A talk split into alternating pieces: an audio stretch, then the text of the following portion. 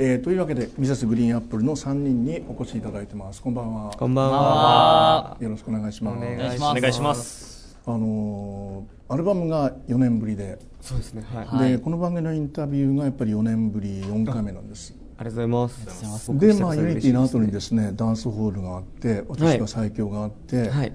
あダンスホールを聞いた時にあこれがやりたかったんだうーん。と思ったんですよありがとうございます。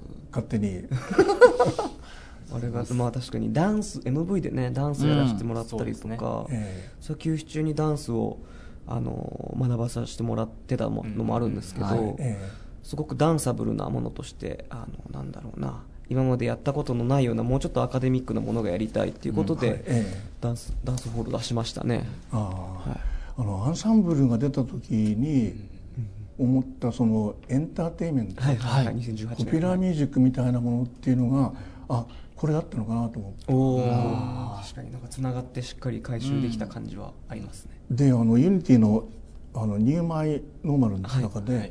ポピュラーミュージックって言ってたでしょ、はい歌詞で、はい。でそういうその、まあ、私は最ダンスホール私が最強ユニティ当時のことを改めてと思ったんですけど。おもー。まあそのさっきのダンスをやってたっていうのもね、はい。そういう今までと違う何か。うんうんうん。そうですね。まあ休止自体がやっぱり自分らのこう表現の幅だったりとか、はいあのエンターテインメントをもうちょっとあの抜かりなく自分らで探求したいっていう思いからだったので、うんはいええ。その間にダンスレッスンさせてもらったりとか、はい。2年間あの若井と藤澤は楽器を全く触ってなかったりとか、はい。そうなんですそうなんですよ。触ってなかったんだ。はい。触らずにあえてそれこそダンスレッスンだったりとかまた違った表現を学んだりして、ええ。こうまた活動再開した時に違ったアプローチだったりとかあ。違った表現方法でもっと、えー音楽を届けられたらいいなという思いであ過ごしてました。い違った表現って例えばどんなことですか？やでもそれこそあのダンスだったりとかもそうですし、ええやっぱりあのメンバーも、まあ、編成が変わったので、はい。ええ。それぞれの担う部分もやっぱすごく大きくなったのもうん。事実なので、なんかそういう部分での意識だったりとか、ね。やっぱりなんだろうね、うん。楽器ってそのそれぞれのパートがそれぞれの、なんだろうもう音が出せるので、はいええ。ある意味こう自分の味として消化できるんですよね、はい。ちょっとこうリズムがみんなと違ってても、はい。なんかそれもそれでかっこいいみたいな風になるんですけど、はいええ。ダンスをみんなで合わせるってもう同じ動きをきれいに揃えることなのでこう正解と不正解がはっきり決まっていてなるほどね。それをこうみんなでゼロから始めてええ。プロの方に教えてもらうっていうのが、はい。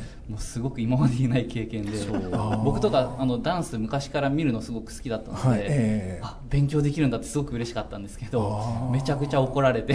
なるほどね。こんなに大変なんだってねこの年になって怒られることがなかなか。やっぱり休止前はなんだかんだアリーナツアーをちゃんとさせていただけるところまでで、ちゃんとそういう中で自分らもすごくこう納得できる形のところまで行っての休止だったので、全くそこからゼロになって自分らがミセスグリーンアップルであるっていう意識から全くこう離れてですね、本当にダンスの先生に一から教えてもらうっていうので、えもうミセスだとかそういうのはもう全く意識しないで一人のレッスン生だと思って あの叩き潰してくださいって話をしてです。ね そしたらみんな叩き潰されたんですけどそれはやっぱ楽器を練習してるだけだと、まあ、それぞれなんだかんだもう初心者ではないので、限界があるなってどこかで思ってて、全く別のアプローチで過ごす2年とかも含めて、そこでやっぱり久々にねスタジオ入って、うん私は最強だったり、ダンスホールっていう楽曲を作って合わせた時に、今までとやっぱ全く違うノリが生まれたんですよね、楽器を触ってなくても。えなるほどね。そこでのなんかすごく幅の広さだったり自分らの化学反応っていうのもはいええ。すごく楽しめましたね、ユニティとかは特に、そうですね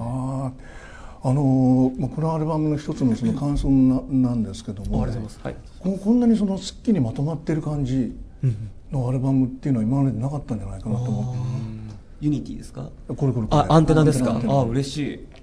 確かに。13曲って結構しっかり入ってるんですけどね。ますよね。で。いろんな曲調が入ってたりとか、うん。はい僕このアルバムをジャンルで例えれないなって個人的に思ってるんですけど、でもなんかすごく肩の力というか肩肘張らずにそうね。作れた感じがサウンドからしてるなと僕らも思ってるので、すごく嬉しいです、そういうなんか自由な感じが してて、まあ、これはマジックにねそういうあのもっと自由でいいとかね、うん。そういうのがあったっていうかこれはあの、まあ、あこんなように歌ってるんだと思ったんですけどか聞いた時の感じがあなんか随分自由だなっていうのが、嬉しいです。ありがとうございます。ダンスホールと、私は最強とマジックはほぼもうその頃からあった。あマジックはですねでもあの CM ソングだったのもあったので、ええ。そこであの書き下ろしてたんですけど私は最強がえっとい945一番最初に書いた曲で、ん一番最初にみんなで合わせた楽曲でなんですよそうだね。あだまあ時系列としては全部ギュッと詰まってるわけではないんですけど、はい。ええ。でもそうですね。意外とわなんかそのリリース順ではないっていう、はい。私は最強が一番最初だったっていうのがありますね、はい。ええはい。私は最強っていう言葉はこれはどっから出てきたんですか？これはまあ「あのワンピースっていう映画の曲だったので、はい。ええ。そこで原作者の小田先生が最初にあのこういう曲を作ってほしいっていう資料の中にあー「私が最強」っていう仮タイトルがついててついてたんだ「私が最強」っていうタイトルが最初ついてて自分のこと最強っていう曲とかすごい全肯定する曲って僕書いたことないなと思って、むしろ逆の歌多いですもんね。そうなんですよ。何か含みを持たせたりとか、ええ。そんなに最後まで言い切らないっていうのがモットーだったので、はい。ガッて言い切っちゃうとなんかすごくあの本当にその 1×1 の話でしかなくなっちゃうのかなと思って、まあ、小田先生の資料とかもすごく小田先生の意思なんだろうなこう意思だったりとか意図みたいなものも汲み取って、はい。あなたといるから私は最強っていうふうにすると、はいはい。あのこうなんだろうなもうちょっと対人のいろんな掛け算が生まれるのかなと思って、ちょっと偉そうながらそういうふうに書いたら OK が出たので。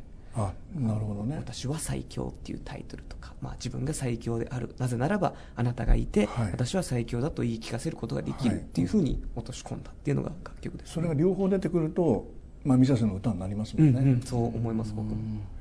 私は最強って言葉はどう思いますか？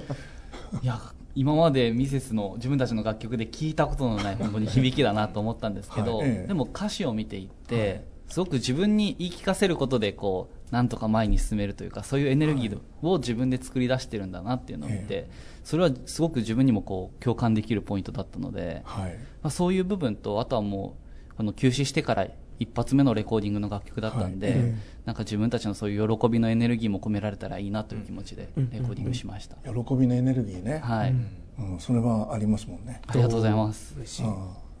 マジックもでもそういう感じありますもんねそうですね、まあ、これい立たせるみたいな感じがそうなのかもしれないけど、うんうんうん、なんかまあすごく純粋にノリがいいですし、はいねはい。やっぱ演奏してて歌っててもすごく楽しい楽曲なので、はい。なんかこう小難しいこと考えずにただただこう楽しくノリでなんかこう気分が上がるといいなっていう楽曲を作りましたね、はい。アルバムは、まあ、どの辺からだったんですか？このアンテナ用の曲とかっていうのは。えーっと「ドゥードゥル」っていう楽曲があるんですけど、はいええはい。多分アルバムの中で新曲としては「ドゥードゥル」が一番最初のレコーディングだったのかな。そうですね。去年あそうなんですか。の昨年10月ぐらいに撮ってるはずですね、ああだから意外と夏ぐらいからもうアルバムの構成っていうのはちょっとずつ考えてて、ええ。2022年の夏、はいえでまあえフェスに出させてもらったりとかそれこそはい。復帰ライブがあったりとか、まあ、年末にツアーがあったりもしたのでそれと並行しながらちょっとずつ作っていた感じですね、えああアンテナっていうこの、まあ、言葉？はい。あのーどの辺で出たんですか？最後の「フィーリングっていう楽曲があるんですけど、最後の、はい。ええ。フィーリングが、まあ、制作でいうと多分途中ぐらいでできたんですよね楽曲の、はい。フィーリングっていう楽曲ができた時になんかすごくアルバムの全体像が見えて、え。でタイトルをどうしようかアルバムタイトルをどうしようかってはい。珍しく悩んでたので、うんえねそうなんですよ。でもう「フィーリングっていう楽曲ができてなんか感じたこと自分の感性が全てであるっていうのを歌にできたことで、はい。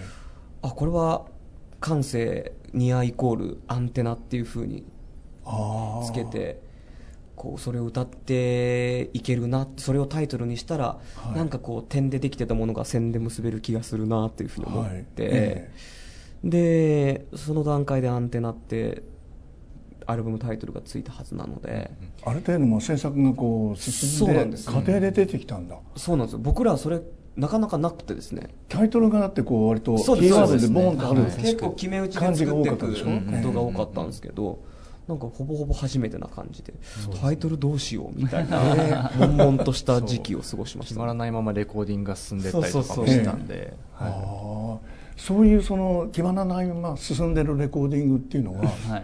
どんな感じのレコーディングなんですか？いやでも本当に一曲一曲に対してみんなでこう話し合って作っていくんですけど、ええ。でもその「アンテナ」ってタイトルが出た瞬間に一気にこう点と点が線で結ばれるというかそこのなんかあアンテナかなるほどなみたいな部分はありましたよね。やっぱでも一曲に対する集中力がすごく高いよね。あそうそうそうね。タイトルがないことによって。確かにそうね。それはそういうアルバムの作り方にしようっていうふうに意図したんですか？それ僕自分でもいまだによく分かってなくて。これは僕は意図してやったものなのかそれとももうどうしようもなく出てこなかったものなのかっていうのがですねあなかなかなんだろうな今までやっぱりタイトルを決めて作ることが多かったんですよ、はい。すごく生き急いですごくこう根詰まったというか、はやっぱみんなの中ですごい高い水準と力みで作ってたので、い、そうそうじゃなくてやっぱりまあ休止も経て編成も変わって、はい。まあ、ちょっと大人になりみたいなはい。ところもあって、今の自分らがどういうアルバムを作るのかっていうのは、はい。一リスナーとしてもすごく楽しみだったんですね僕は。作家としてもリスナーとしても楽しみで、はい。なんかその二軸が僕の中でずっとあって、はいはいはいこれは多分先にタイトルをつけると、えそれでしかないものができちゃう気がするなっていうのはあったんですよ、意えありまし識としたては。ははい。ははでも思いつかなかったのも事実なんですよ。あタイトルが。そう。だからどっちがどうなんだろうなっていうのは自分でも分かんないんですけどだからなるようにして「アンテナ」っていうタイトルがなるべくタイミングでついたなと、まあ、終わってみては思うんですけど。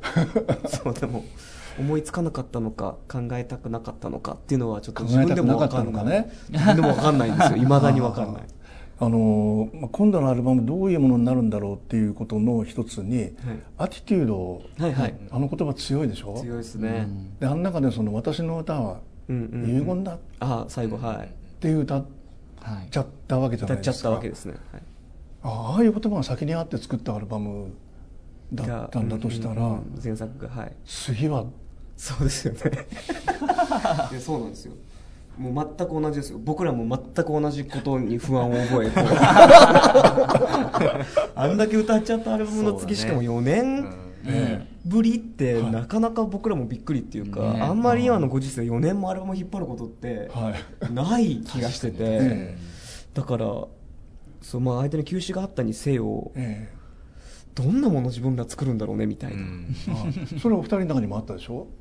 大森次何やろうとしてんだろうみたいな。ありましたね、まあ、特に去年の出した楽曲たちも結構自分たちにとって大きいものだったのでダンスホール、私は最強、そしてソランジという楽曲も映画のこう主題歌でやらせていただいて、すごくもう大森の楽曲のこう芯を歌ってるような曲だったのではい、これ以上のものを生み出せるのかなみたいな、これ以上曲書けるのかなみたいええ。な、そういう心配とかは結構あったんですけど。心配だった。ね言ってたよね、あ言ってたんですか言ってましたね、まあ、僕自身ももうこれ以上書けないって言ってましたしあもう深淵を除くようなもう本当最後の奥深いところに手を伸ばしちゃった楽曲で、えはいはいはい。レクイエムというかもう本当になんか、ちょっと難しいですけど魂そのものを歌ったみたいなそういう楽曲なので、ーはいなんかもうこれ以上の奥はないだろうっていう楽曲を自分としては作ったつもりではいるので、次何作るんだろうみたいのは僕が作るんですけど僕がそわそわたのたドキドキワクワク そわそわみたいな感じでしたね。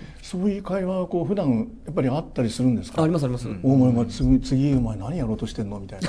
こっちから攻めるような感じなんですけど 基本的に元木から発信して、ええ。次どうしようそうそうそう自分みたいなことは漏らしますね僕から、うん。そうでもそれもなんか次はこういうものやるからみたいな。今まではそうちょっと宣言とかある種僕たちに対するをトップダウンでね、ええこう次の課題みたいなものを感じさせるものが多かったんですけどあ今回に至っては次どうしようっていうなんか本当にそういうニュアンスだったね。あはい。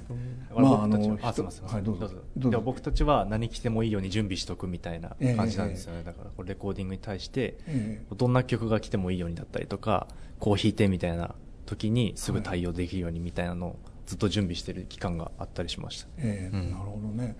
まああの弱い人、はい。弱い人ばっかりだっていうふうにああはい。歌ってたわけで、はいやっぱその自分の中の弱い面みたいなものもバンドのメンバーの中ではこう見せながら活動してるっていう感じなんですか？それが僕やっぱフェーズ1とフェーズ2っていうふうに、まあ、活動休止前後を僕らは、あのそうやって形容してるんですけど、はいうんうんそれが大きいかもね一番の違いとしては。みんなでいろんなことを吐露できるようになったっていうのは、フェーズ1の頃はなかったですね、もうちょっとみんなそれぞれ自分にフォーカスを向けて、はい。自分のじゃあこのミセスっていうものに対して自分はどれだけ何ができるんだろうっていうところに、はい。すごく目がくらむ毎日だったみたいのが フェーズ1だったとしたら、えフェーズ2ってもうちょっと肩組んでできてる感覚があって、はい。なるほどね。それはでかいですね。なるほどね、まあそうやってダンスをみんなで一からやったみたいなものは、こうまあ、バンドを組むのと違う意味のそうですそうです。本当まさに本当にみんなで始めたっていうことになるんでしょうからね。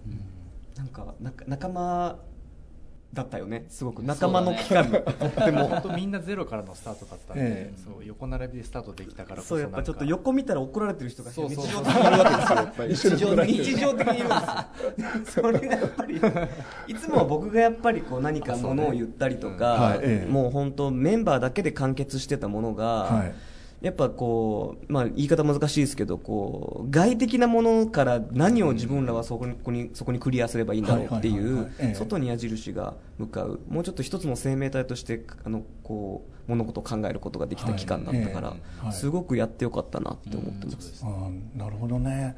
でこのアルバムの流れでいうとですね、はい。ブリザードとこのケセラセラがはい。こう一つの場面転換になったりしてるとか、えーブリザードはもともとアルバムを入れるつもりなくてですね、はい。僕が本当にトラックだけ昔というか、まあ、休止中に作っててはい。で久々にファイル開いたらすごくいいトラックだったので歌とメロ、まあ、歌詞とメロディーを載せようと思ってそこで載せてなんかそのなんだろうな決め込んで作んないその日常的なふわっとしたタイミングでできた曲だったので、え。あなんかすごく肩肘張ってなくていいなと思って、はい。ぜひこのアルバムに入れたいっていうところから始まってもともと12曲入りのアルバムのつもりだったんですけど、ははは ブリザードを本当途中で入れたいってなって13曲になって、はいっていうだからちょっとブリザードが少し浮いてるというか異質なのは、うん。そういうこともあるのかなと思ったりとか、あはは。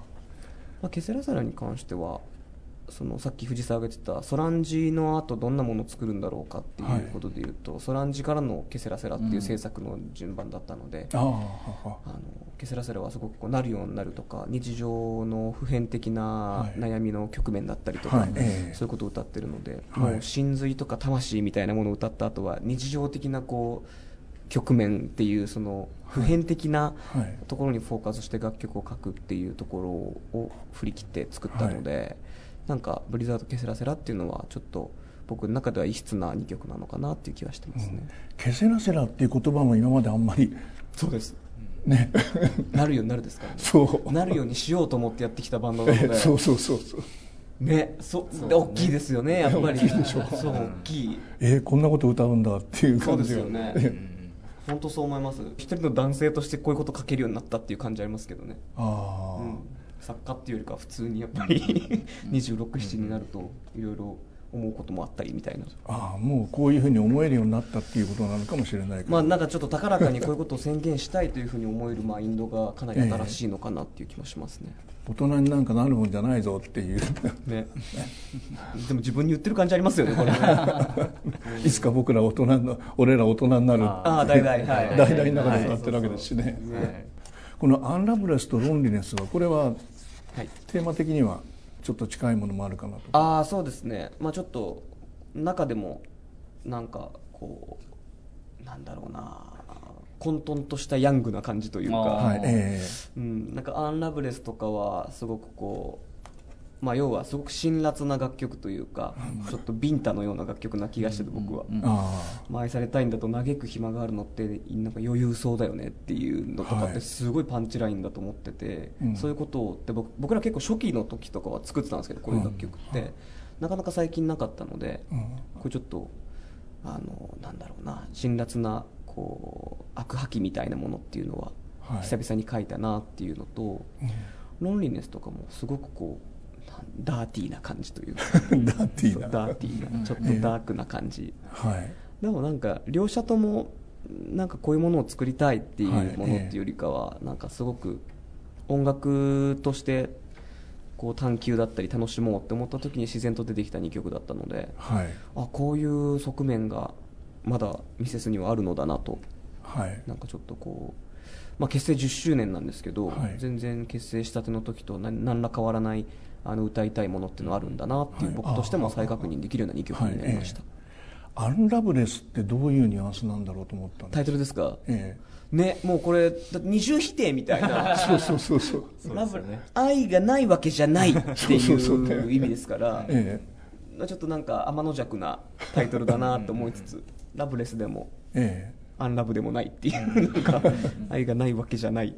えええ。うん、嘘じゃないよっていう楽曲があるんですけど、はい。嘘じゃなくないよ嘘じゃないよっていうふうにはい。歌詞が終わるんですけどなんかそれと近いなみたいな、あアンラブレス、うん、なんかでものノリですね。勢いで書きましたけど、ね。タイトルとか、うん、アンラブレスって聞いたことないし存在してない言葉だしあ愛がないわけじゃないってでもなんか多分この楽曲を歌ってる人とかこの楽曲歌われてる人とかっはい。てすごくこう正しいニュアンスというか愛がないわけじゃないんだよなとか、あはいはいはいはい。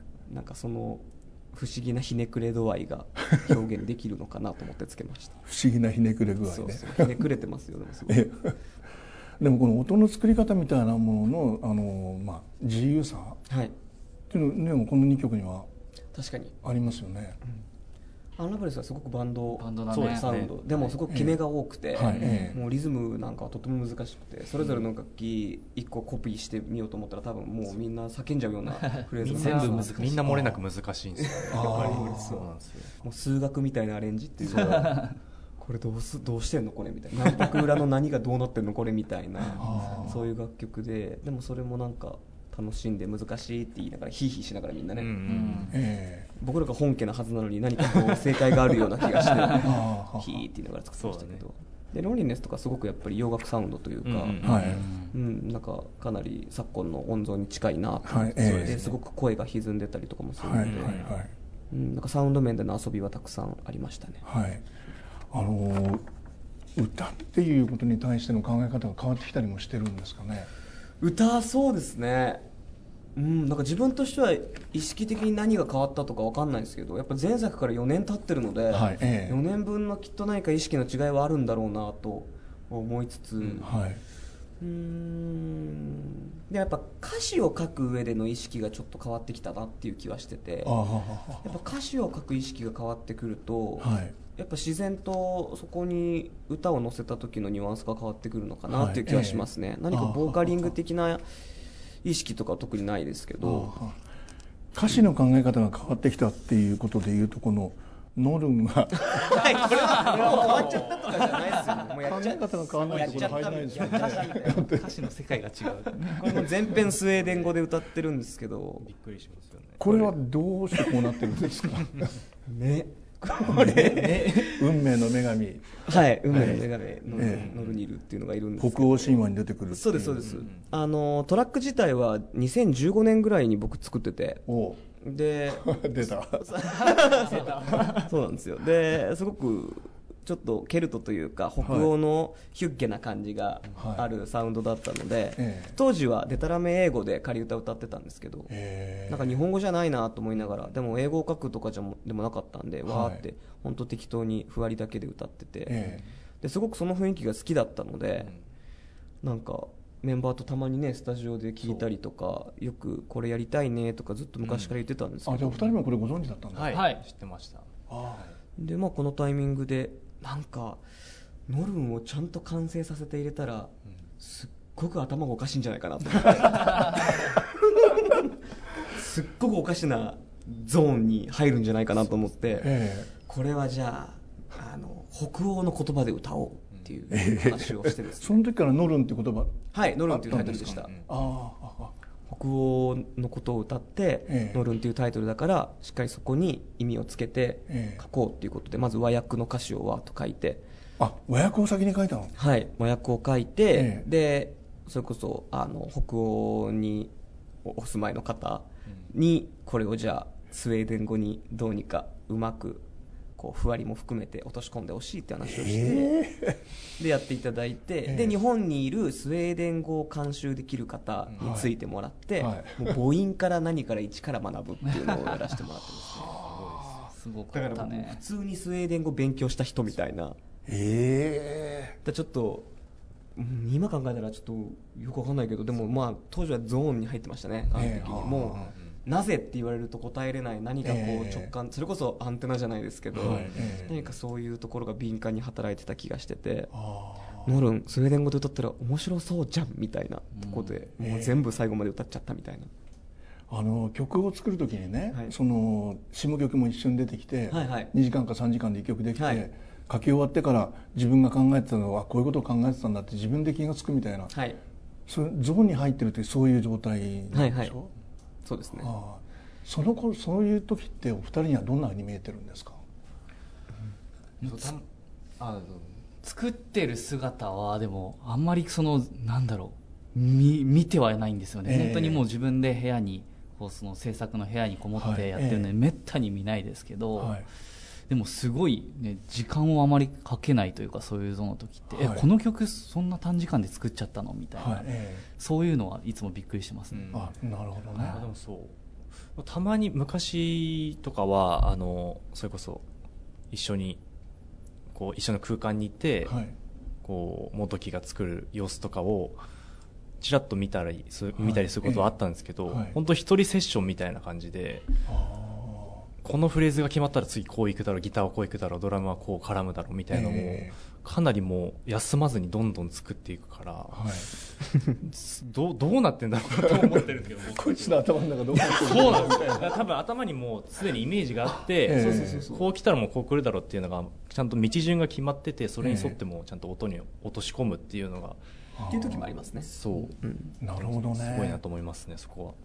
大々っていうのはその2015年頃あの、まあ、楽曲自体は実は休止前からあって、ええ。ーほ本当に2019年冬ぐらいにはできて秋ぐらいにはできてた曲だと思うんですけどでもえん2019年？19年ですね。ううん、なんですけどまあでも歌ってる歴史で言うと、ええ。すごく昔のことを歌ってるし、うん。でも今もだし、なんか仲間だったり自分の青春のことを歌ってる楽曲なんだけど、はいえそれがもうすでにフェーズ1の時からあって、えはいでもなんかこっぱずかしくて当時はリリースしなかったんですけど、ちょっと今この段階になってやっぱ仲間を歌うっていうこともいろんな意味合いが出てきたタイミングで、ええ。僕らもそこにすごく奥行きを当時よりも当時できた楽曲なのに、はい。当時より奥行きを感じることができて、はい。なんかこれはきっと入れた方がいいんだろうなと思ってええ。の制作でしたね今回。これのタイトルはもう大々だったんだ。大々でした当時から、ああ青っていうのがありましたもんね。あそうですそうですそうですねデュエルで、はい。ファーストフルアルバム青ありましたね。ああ色色シリーズ。色シリーズ。確かに。ありますね。それとはつながってるんですかイメージ的に？いや僕の中ではそんなつなげてるつもりはないんですけど、えでもなんかちょっと巷ではファンがなんかつながってるんじゃないかっていうふうに考察まあタイトル見ればねそう思いますもんねでもこれ、まあ、初めて言うんですけど、ええ。あの赤っていう楽曲が昔にあってですね、これまあリリまだっていうかまあリリースするつもりはないんですけど、あの赤が青とつながってるっていうのはあるんですけど、うん。うん。ああ大々はなんか僕らの中ではええ。なんか単曲シリーズみたいな感じですね、確かに確かに色そうだね。そうなんだ。色だわ。色色シリーズ。言われてみれば色だわと思いながら、で青の中にもそのえ空の青さ出てくるわけでしょ？ああ本当だ、泣きべそ書いて歩いた道見えた景色のお空は青っていうのがありましたよねあ本当だね。繋がってんのかもねじゃあ。じゃあじゃあ繋がってんのかも。じゃあもう台無し。じゃあ。じゃあ。そういうそのまあみんなでこうどうなるかわからないであの夕焼けを眺めたりっていう頃っていうのは、今お二人どんなふうに思い出すんですか、うん。でも当時のあの、ね、情景とかも思い出すけど、はい。だから今になってその見るその代々夕焼けの感じとかはい。を見て、やっぱ自分たちはこう大人にちょっとは慣れたのかなというか、はい。そうええ曲の感じ方も変わっ昔聴いてたらもっと違う感じ方したんだろうなっていうふうに思いますよね、この曲も。あの大々って、まあ、どっちかというと地声な感じなんでしょ？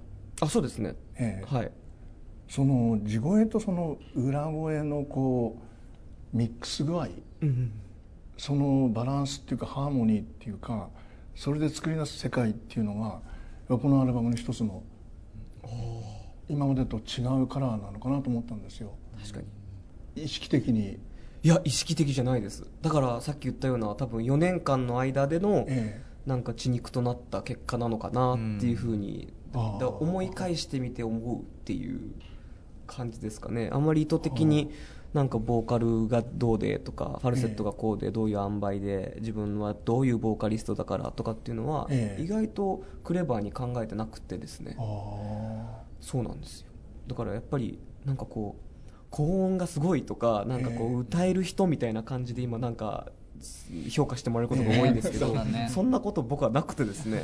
でないんだ。いやもうだってね出会った時なんかは別にそうやって歌い上げる系のシンガーでも別に何でもなかったじゃないですか、あはい。だから いつの間にかなんかそんな感じにたなんかね連れてかれたなとか思連れてかれた。だから意識的じゃないんですよね、まあ、私は最強とかっていうのはとってももう最後キャーってはいやったりとかっていうのはあるんですけど、はい。でもそれもなんか見せ方がどうこうとかじゃなくて、ええ。なんか楽しそうだな歌ってたらみたいな本当そういう本当にそういうナチュラルの好奇心で作ってるんですよねそういう歌だったりとかって、ええ。まあ、だから年々高くなってくるんですけど。なんかこれ面白そうじゃんって。どんどんどんそうなんですよ。いってるそうそうそれでなんか無理やり高くしようとかっていう意識がなくてえなんかこのメロディー言ったらすごくいいよなとかっていうそのその時のなんだろうななんか思い思い込みみたいなもので作っていくと、ええ。いざライブでやる時とかレコーディングする時に、はい。これなんでこんな難しいんだろうこれみたいな。そう自分でデモ作ってえその後になんでこんな高いのって自分で文句言ってることありますからねでもそういう意味で言うとこのね題々はすごく僕大森が言っててあいいなって思ったことが、はい。ええ。まはい。あ、さっきおっしゃられたようにこう地声の部分が多いはい。ええ。話ありましたけど、はい。大森自身も代々なんかみんなが歌いやすかったらいいなみたいなことを言いながらこうなんかメロディーを考えてた意識してんだね。あ代々にいや関してわかんないんですよ。は客観的に見てるんですそうそういいですわ。なんか子供も大人も関係なくみんながこの代々こう口ずさめたらいいなっていうふうにすごく、はい。あのレコーディングの時から言ってたので、なん。かなるほどね。合唱曲みたいじゃないですか、うん。はいで、はいはい。ちょっとこうフォーキーだし、はいはいはいはい。そう。なんかだからすごくこうね今までにちょっとないようなフォーク部分だったりもするので、はいなんかそうかも。それこそねあの働いてどうしようもなくこう疲れちゃってるんだけど学生の時の友達と飲み行ってその、はい。ちょっとノリでカラオケに行ってこの曲歌って感傷に浸るみたいなそういう絵がもう浮かぶような、なんかそう誰の思い出にもちょっとだけでもこう触れることができるような楽曲だなと思ってて、はい。ええ。だからそれ多分僕当時そうやっていい、うん。そういう言葉で誰もが歌えるといいよねって多分言ってたんだと思うんですけど、はい。えじゃあ意識してるんですね。私は私は最強あの私は最強っていう言葉が引っ張ら引っ張ってくれてあれが歌えた。もう間違いなくそうです。ねあ。そうです。だからちょっとその説明するには難しいんですよね。ね。僕としては意図というよりかはなんかその時のこう化学反応だったりとか、はいええ。その時生まれた瞬間芸術みたいなニュアンスが結構僕の中で大きくて、はい。だから熟考したらこうじゃなかったんだろうなみたいな、はいはいはい。なんかそういう楽曲がほぼですね、僕の場合は。あなるほどね、そういうのを潜在的可能性潜在能力。無限の潜在的可能すごいよく性。ってやつでそんな言ってくれます？僕もなんかだからこういうあのお話しさせていただく機会があってはい。初めて、ええあそうかもって思うことが結構あるんですよ、うんうんああ、この代々のねあの「俺らは大人になれる僕らはあの日のまま」ってこの使い分けがね、うん。あいいなと思った。嬉しい。俺らって僕ね言ったことないんですよ楽曲で。あそうなんだ。あそうですよね。うん。うん。俺ってあんま言えなくてですね、ええ。そうだねでもなんかこれは幼少期というかまあその少年時代と大人がすごくこう入り混ざってどっちもがどっちもに話しかけてるようなはいはいはい。うん。そういう楽曲なのではい。一人称をちゃんとしっかり変えるっていうのはえ。なんか意識的にこれはやりましたけどええええ。え俺らってなかなか使う機会がなかったのではい。僕も新鮮ですとっても。大人になるには意識的にならないとなれないけどもうん。あの頃の僕らっていうのはずっといるんだよみたいなうん。ニュアンスとかね。そうですね。でそういうアルバムの締めくくりに BFF ベストフレンドフォーエバーですからね。ああそうですね。まあ、あのラストの方にはい。走り書き落書きが間にあるけど、はい。えーそうですね。BFF はもうこれはもう3人しか音像もいないし楽器も僕ら3人しか登場してないし、はい。サポートメンバーだったり打ち込みもないので、はい。